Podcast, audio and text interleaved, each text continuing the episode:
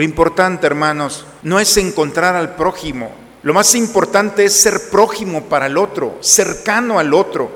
Que mi vida sea un escalón, una piedra más en la edificación del otro. Que el día que no estemos aquí, ojalá que alguien pueda decirle a Dios gracias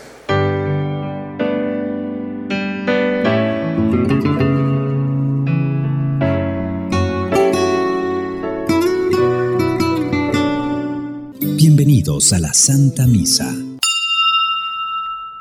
Dios ha reconciliado consigo al mundo por medio de Cristo y nos ha encomendado a nosotros el mensaje de la reconciliación.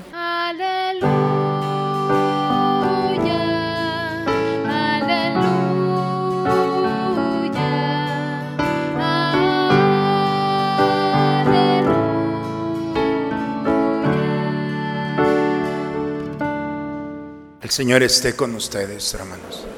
Proclamación del Santo Evangelio según San Mateo. En aquel tiempo Jesús dijo a sus discípulos, si tu hermano comete un pecado, ve y amonéstalo a solas. Si te escucha, habrás salvado a tu hermano. Si no te hace caso, hazte acompañar de una o dos personas para que todo lo que se diga conste por boca de dos o tres testigos. Pero si ni así te hace caso, díselo a la comunidad. Y si ni a la comunidad le hace caso, apártate de él como de un pagano o de un publicano. Yo les aseguro que todo lo que aten en la tierra quedará atado en el cielo, y todo lo que desaten en la tierra quedará desatado en el cielo. Yo les aseguro también que si dos de ustedes se ponen de acuerdo para pedir algo, sea lo que fuere, mi Padre Celestial se lo concederá. Pues donde dos o tres se reúnen en mi nombre, ahí estoy yo en medio de ellos. Palabra del Señor. La primera lectura, hermanos, tomada del profeta Ezequiel. Este profeta, primero, está viviendo uno de los peores momentos, no de su vida, sino de la vida del pueblo el pueblo de Israel está en Babilonia, exiliado. Los pocos sobrevivientes están trabajando en los campos. Al pueblo de este profeta, la mayoría de ellos murieron. su tierra fue devastada, el templo de Jerusalén destruido. Todo se ha acabado, no tienen una razón para vivir, así de sencillo. Cuando, cuando no hay una razón para despertarse al día siguiente, entonces el día siguiente es una carga, porque no hay un fin, no hay una meta, no hay un proyecto, no hay nada. Lo único que tienen es que levantarse para seguir trabajando y los frutos de su trabajo no lo disfrutan, son para el pueblo que los tiene con, eh, subyugado como esclavizado. Esto es donde está el profeta ubicado. Por eso, cuando el profeta recibe la voz de Dios, y lo pone el día de hoy, se presenta como un centinela. Y el centinela es aquel que ve más allá, es el que avisa de un peligro, es aquel que está atento a las realidades, es aquel que puede interpretar si una persona o una circunstancia es una amenaza. Y por eso el profeta dice, yo fui tomado como centinela de mis hermanos. Cuando alguien le, y los invito en nuestros tiempos a tomar nuestra Biblia y tomar el, libro. Son 48 capítulos. Cada capítulo es una síntesis del mensaje de Dios. Y el mensaje de Dios se resume en algo muy sencillo. Dios quiere que todos se salven y nadie se pierda. Dios ha querido, el proyecto original es que nadie se pierda, que nadie se condene. Es el proyecto original. Y este profeta, por eso es muy bonito todos los libros, porque va tejiendo poco a poco en la historia de este pueblo que la realidad que está viviendo no tiene que culpar a Dios, porque es muy fácil culpar a Dios cuando estamos en el exilio. Y el, y el profeta le dice, no culpes a Dios, ve tus decisiones. Estamos en Babilonia porque nosotros lo decidimos porque nos alejamos de Dios, porque nos alejamos de nuestros padres, porque no hicimos caso a lo que ellos nos habían inculcado. Y todo esto es consecuencia. Pueblo mío, le dice, es el tiempo de reconocer, de no culpar, de reconocer que nos hemos equivocado. Y el vigilante es aquel que está tratando de interpretar los acontecimientos para que quitemos la culpa. Porque siempre en los momentos de dificultad, en los momentos de crisis o en los momentos de la prueba, es muy fácil quitarse la responsabilidad personal culpando a los demás. Y ese es el mensaje. Dios quiere que nos demos cuenta que la realidad que estamos viviendo es consecuencia porque la conducta del hombre, si es buena, va a haber frutos, siempre. Si es mala, habrá consecuencias. Y por eso el profeta es lo que le dice, ¿qué estamos viviendo? ¿Frutos o consecuencia? Consecuencia. Veamos nuestros actos. Pero lo más maravilloso que aun cuando nos hemos equivocado, siempre hay esperanza. Porque el proyecto de Dios no es el castigo ni el dolor del pueblo que Él ha escogido. El proyecto de Dios es que aun cuando ya no hay nada que hacer, reconozcamos delante de Él que nuestra vida puede ser más abundante si nosotros aceptamos a Dios como nuestro Dios. Por eso, en el capítulo 37, si mal no recuerdo, hay una, de las visiones más famosas de este profeta. Dice que Dios lo llevó a la cima de un monte. Y al ver el monte vio una multitud de huesos de seres humanos por todas partes. Es una imagen muy eh, de película, eh, muy apocalíptica. Y dice que estaban todos los huesos. Y Dios le dice, dile a estos huesos que recuperen la vida. Y el profeta dice, piensa, es imposible, no hay nada que hacer, están, son huesos secos, diles. Y cuando pronuncian el nombre de Dios, huesos adquieran la vida, tomen la vida en nombre de Dios. Dice que el profeta que empezó a ver todos los huesos que se iban uniendo, cómo aparece los nervios, la carne, la piel, y ahí estaban ya formados. Y cómo Dios le dice, ahora sí, sopla sobre ellos en mi nombre.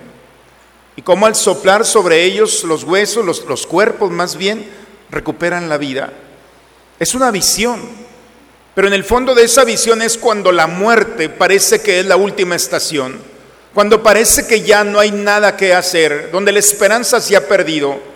Para quien cree y pone su confianza en Dios, siempre, aun con un hueso seco, puede recuperar la vida. Y la vida es la salvación. Por eso este profeta es, muy interesante en nuestra vida porque es el, el profeta de la esperanza, donde aún aquel que se ha condenado y está, ha perdido la vida y está seco como un hueso, cuando parece que ya no puedo hacer nada por él, entonces es el momento de pronunciar el nombre de Dios sobre él y soplar sobre él para que nuevamente recupere la vida. En la segunda lectura, sí, una pincelada, hermanos. Dice San Pablo a los romanos en el capítulo 13, no tengan con nadie otra deuda que la del amor mutuo, porque el que, porque el que ama al prójimo ha cumplido toda la ley. No tengan con nadie otra deuda que la del amor. Para poder entender esta expresión es necesario hacer un alto en nuestra vida, sobre todo los que ya llevamos un poco más de kilometraje en esto, y voltear hacia atrás y descubrir que en nuestra historia hay alguien al, al que le debemos en amor lo que somos. Detrás de cada uno de nosotros hay alguien que se ha sacrificado. Ojalá, porque es, es lo más genuina de la experiencia del amor. Cuando nosotros vemos en nuestra vida cómo nuestros padres, nuestros abuelos, nuestros amigos, nuestros hermanos, cuántas historias hay maravillosas que que hemos escuchado donde la familia, en un momento determinado, un accidente y los padres mueren. Y el hermano mayor se queda al frente de los hermanos. Y cómo saca adelante a los hermanos es el que no estudia y, todos con carrera y el hermano mayor es el que se queda allí. Parece que su vida no valió la pena, pero el agradecimiento, el reconocimiento y el orgullo de los hermanos por ese sacrificio es una deuda de amor. De una madre que ha quedado sola y saca a los hijos adelante Cuando hubiera podido encontrar otra persona para realizar su vida, se queda allí para sacar a los hijos. No es necesario que cuente tantas historias. Creo que algunos de nosotros sabemos cómo la historia muchas veces nos puede dar el regalo de alguien. Hay una frase muy bonita en una de las obras de Humberto Eco que dice, somos enanos en hombros de gigantes. Nosotros vemos más, no porque seamos más grandes ni más altos, sino porque vamos en los hombros de alguien. Un gigante que dio su vida por nosotros. Un maestro con un consejo, un papá, una mamá que se sacrificaron. No conozco la vida de muchos de ustedes, pero espero poder encontrar en ellos la historia de alguien, porque es lo que está hablando el, apóstol. Que la única deuda que tengan sea la del amor. Y cuando hemos encontrado a alguien que ha dado su vida por nosotros, entonces quedamos nosotros con una deuda que si no la pagaremos totalmente en esta vida, tenemos que reconocer que tenemos el compromiso de hacer lo mismo con aquellos que dependen de nosotros. Cuando el sacrificio no es solamente el sacrificio, el dolor, el tener que hacer algo por hacerlo. La palabra sacrificio es una de las más bonitas. Sacri, sagrado. Ficio, facere, viene de hacer. Hacer sagrado algo. Un trabajo, una actitud, cuando alguien ofrece su vida por el otro, está haciendo lo más maravilloso que agrada a Dios. Está ofreciendo su vida para que sea un escalón para el otro y pueda el otro continuar a realizar un proyecto como lo hemos realizado nosotros. Por eso cuando alguien ha encontrado esa deuda de amor, entonces todo lo que hace, lo que dice, lo que decide, está cimentado en este amor. Y cuando alguien vive en el amor, entonces ha cumplido todos los mandamientos, dice el texto el día de hoy. Porque cuando alguien ama al prójimo, entonces ha entendido el verdadero proyecto de Dios. Lo importante, hermanos, no es encontrar al prójimo. Lo más importante es ser prójimo para el otro, cercano al otro. Que mi vida sea un escalón, una piedra más en la edificación del otro. Que el día que no estemos aquí, Ojalá que alguien pueda decirle a Dios, gracias por tu consejo, por la vida, por tu sacrificio. Imagínense la oración tan bella con la que podemos llegar a Dios cuando nuestra vida ha valido la pena y hemos roto el egoísmo de este mundo y la soberbia para entrar en el servicio, en el amor desinteresado y ser parte de la construcción de alguien más. Ojalá que Dios nos tome en cuenta esto y tengamos la generosidad de amar esta forma de vida. El Evangelio, finalmente, dice que Jesús está con sus discípulos y nos da casi matemática la forma de resolver un problema. Si tu hermano comete un pecado, ve. Y tienes que decirlo a solas. Si no te hace caso, entonces busca otros dos y ve y búscalo y habla de lo mismo. Si no te hace caso, ve con la iglesia y con la iglesia ve y búscalo y hazlo entender. Pero si ni así les hace caso, entonces sepárate de él y deja que llegará el momento en el que se dé cuenta que estaba equivocado. Es la forma para resolver un problema existencial cuando alguien se ha equivocado, si alguien se ha salido del camino. Eso significa pecato, cuando te tropiezas y te sales del camino. Por eso, nosotros tenemos que tomar esta fórmula y poder descubrir que nosotros hemos cambiado la lógica. Primero los separamos cuando alguien se ha equivocado, después le decimos a todo mundo, después le decimos a la iglesia, después lo tratamos entre nosotros y al final, si tengo un poco de caridad y valentía, voy y le digo que se equivocó. ¿Ya para qué? Ya le destrozaste la fama, ya le destrozaste la vida. ¿Cuántas familias, amigos, amistades se han fracturado porque no se supo hacer las cosas cristianamente? Cuando alguien se ha equivocado, tienes que ir a tocar su vida. Por eso, hermanos, la mejor forma de poderlo entender es como, como cuando el restaurador, en el alter del restaurador, cuando alguien hace una pintura es libre de utilizar los colores, las formas, la textura, todo. El pintor hace una obra, pero después de años esa obra pierde luz. El restaurador es el arte de tocar una obra y dejarla igual. El más bello piropo y reconocimiento de un restaurador es, no le hiciste nada a esto. Lo que no se dan cuenta es que el restaurador lo único que hizo es darle luz a una pintura que había perdido con el tiempo los colores, el brillo. El cristiano es esto. El cristiano es un restaurador en el que toca la vida con delicadeza del otro y le permite ser lo que es, pero le recupera, le ayuda a recuperar la luz que ha perdido, la luz de la fe cimentada en Cristo, la luz de la justicia cuando el otro se ha perdido y está buscando su propio interés, la luz de la esperanza cuando ha puesto su confianza en las cosas de este mundo y no en el Señor. Cuando alguien se ha equivocado y no practica la misericordia, o ya no se atreve a amar por razones que tendrá suficientes, pero que ha cortado esa línea de amor hacia los demás.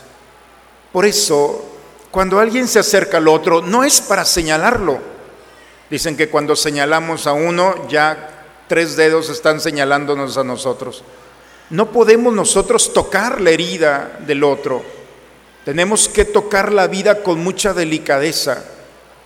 Una gota de miel hace mucho más en una herida, en el alma de alguien que se ha equivocado.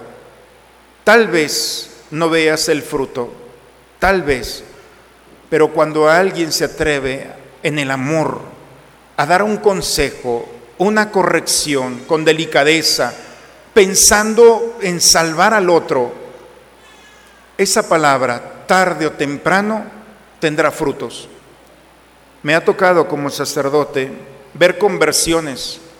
Padre, me convertí cuando fui a un retiro, me convertí en mi enfermedad, me no, la semilla se te había puesto hace 20 años. Cuando alguien, tu madre, tu padre, tu maestro, tu hermano, tu amigo, alguien te dijo, oye, es el momento de cambiar y no le hiciste caso.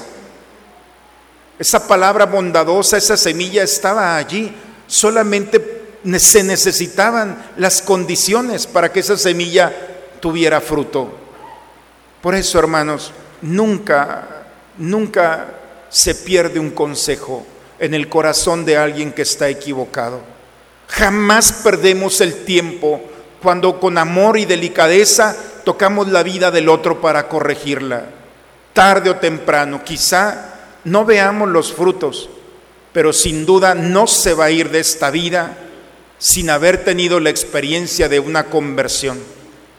Las palabras que van al corazón con amor resuenan tarde o temprano en el corazón de aquel que las recibió.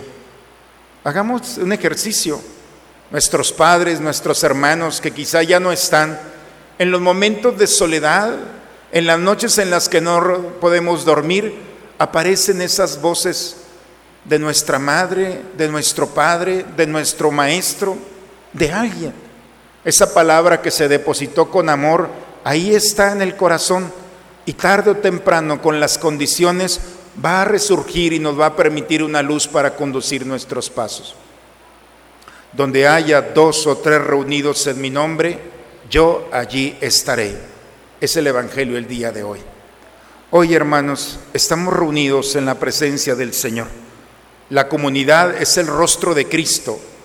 Él no estaba bromeando con los discípulos cuando dijo, cuando estén dos o tres reunidos en mi nombre, yo estaré en medio de ellos.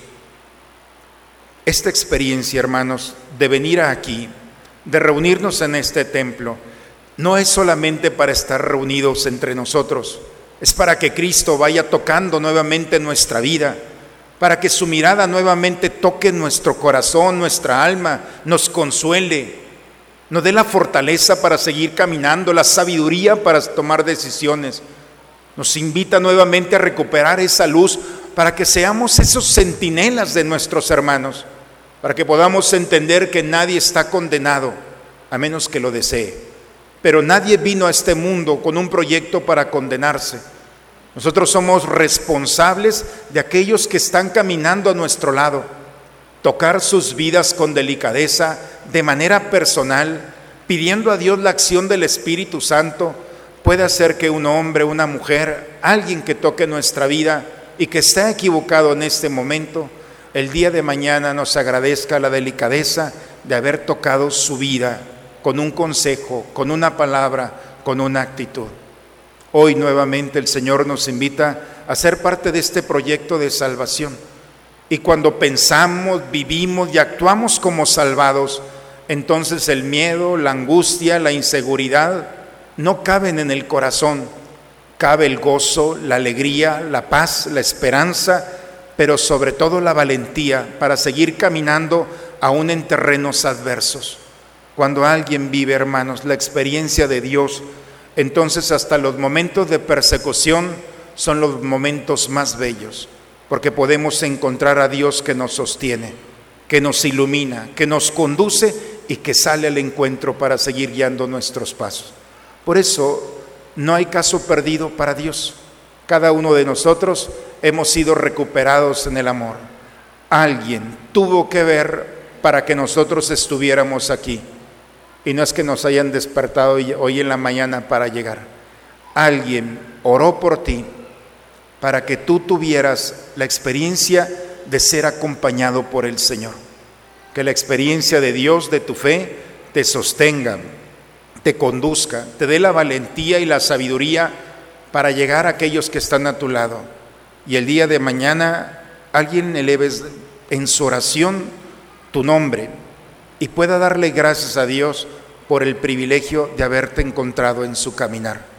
Sin duda en esta vida te lo van a agradecer y en la otra se te va a recompensar. Que la palabra de Dios ilumine nuestro caminar y nos conceda la gracia de este domingo. En el nombre del Padre, del Hijo y del Espíritu Santo. Como la sierva busca el agua de las fuentes, Así sedienta mi alma, te busca a ti, Dios mío. Mi alma tiene sed del Dios vivo. Padre, me pongo en tus manos. Haz de mí lo que quieras. Sea lo que sea, te doy las gracias. Estoy dispuesto a todo. Lo acepto todo, con tal de que tu voluntad se cumpla en mí y en todas tus criaturas. No deseo nada más, Padre te encomiendo mi alma, te la entrego con todo el amor del que soy capaz, porque te amo y necesito darme, ponerme en tus manos sin medida, con una infinita confianza, porque tú eres mi Padre. Concedes, Señor, a tus fieles, a quienes alimentas y vivificas con tu palabra y el sacramento del cielo, aprovechar de tal manera tan grandes dones de tu Hijo amado, que merezcamos ser siempre partícipes de su vida, Él que vive y reina por los siglos de los siglos. Te invitamos a vivir la experiencia del retiro de evangelización este próximo 7 y 8 de octubre. Será en la capilla San Pedro y pueden inscribirse en la oficina parroquial. El Señor esté con ustedes, hermano. La bendición de Dios Todopoderoso, Padre, Hijo y Espíritu Santo, descienda sobre ustedes, sobre sus familias y permanezca siempre. Hermanos, sin duda alguien creyó en nosotros, alguien creyó en ti y le invirtió tiempo, sacrificio, oración. Y cuando alguien ve a otra persona sacrificarse por uno, entonces aparece esa fuerza, ese motor interior para salir adelante. Eso es ser cristiano. Nadie está perdido, hay que creerlo y hay que hacerlo sentir y vivir aquel que está a nuestro lado. La salvación es nuestra bandera y esa es nuestra preocupación. Ojalá, hermanos, que seamos de aquellos que tocan la vida e inspiran a ser diferentes. Ojalá que la palabra de Dios trabaje en nosotros y la pongamos en práctica con aquellos que nos esperan. Vayamos en paz, la misa ha terminado. Una excelente semana para todos, hermanos. El Espíritu de Dios está en este lugar.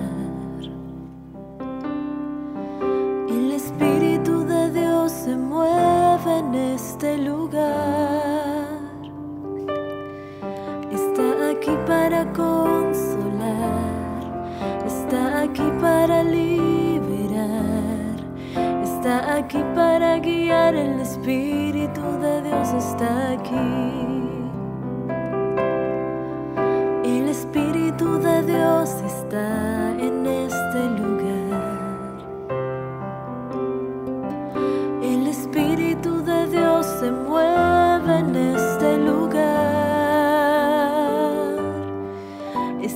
aquí para consolar. Está aquí para liberar. Está aquí para guiar. El Espíritu de Dios está aquí.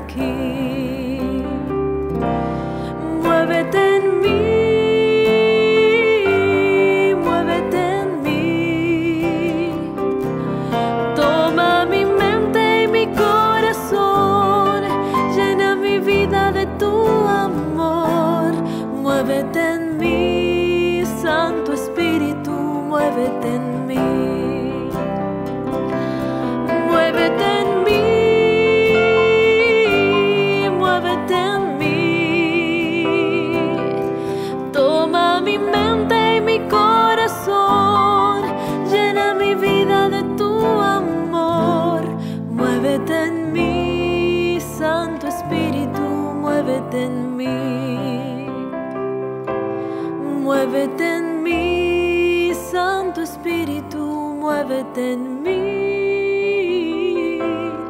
Muévete en mí, Santo Espíritu. Muévete en mí.